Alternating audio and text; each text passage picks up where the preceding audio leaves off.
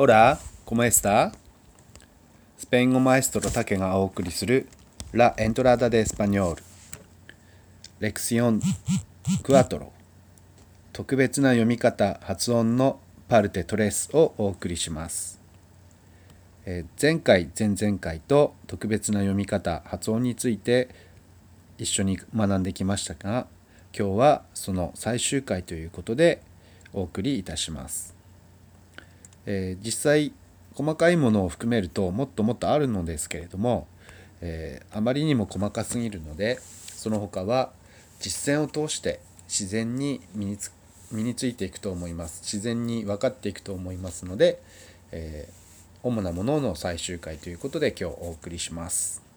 で今日はですね、えー、内容としては一つなんですが、えー、R で始まる単語の場合それから単語の途中で RR というふうに R が続く場合はこれ巻き舌というふうな発音の仕方になります。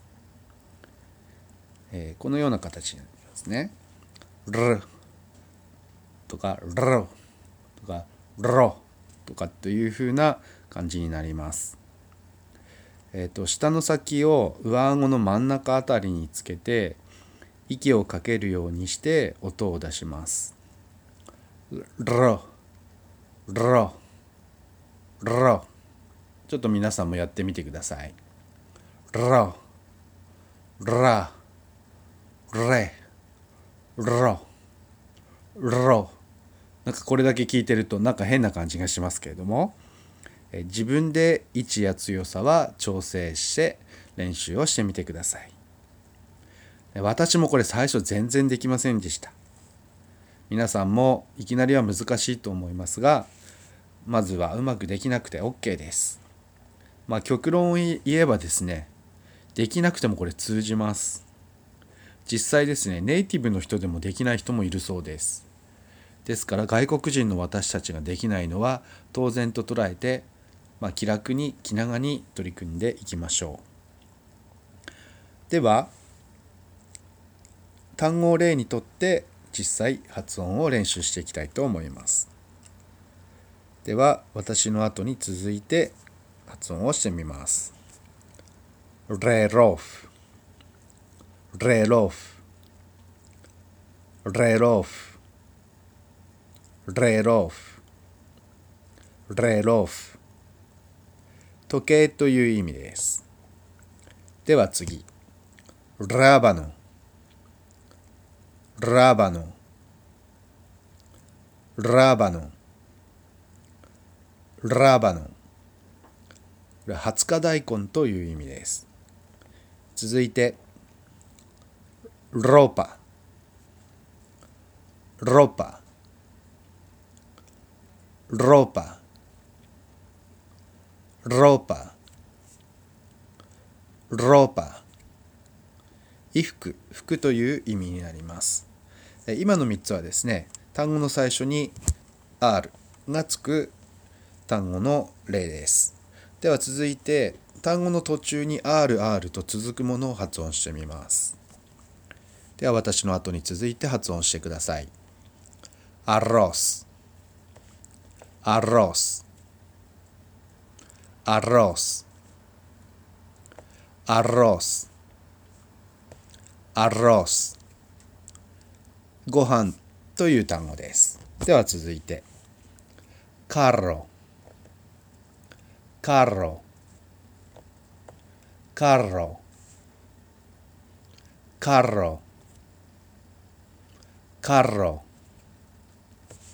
これは車自動車という意味です英語のカーに近いですよね。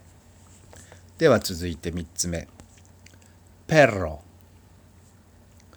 ペロペロペロペロこれは犬という単語です。なんか可愛いですよね。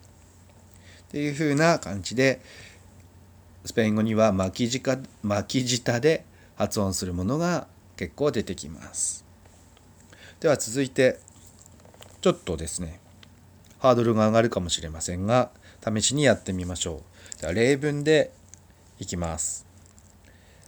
2つ例文を用意しました。1つ目の例文は洋服屋は閉まっています。という意味の文です。では私の後に続いて発音してみてください。La tienda de ropa está cerrado La tienda de ropa está cerrado. La tienda de ropa está cerrado. La tienda de ropa está cerrado.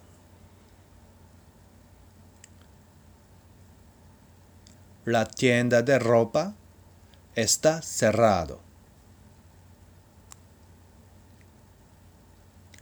では続いて2つ目の例文です。私はラーメンとご飯を食べたいですという文で練習してみましょう。ラーメン。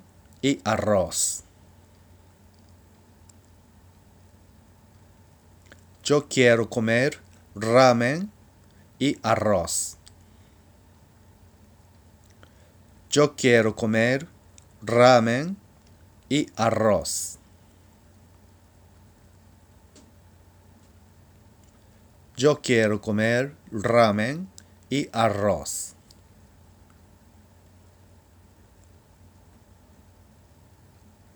Yo quiero comer ramen y arroz.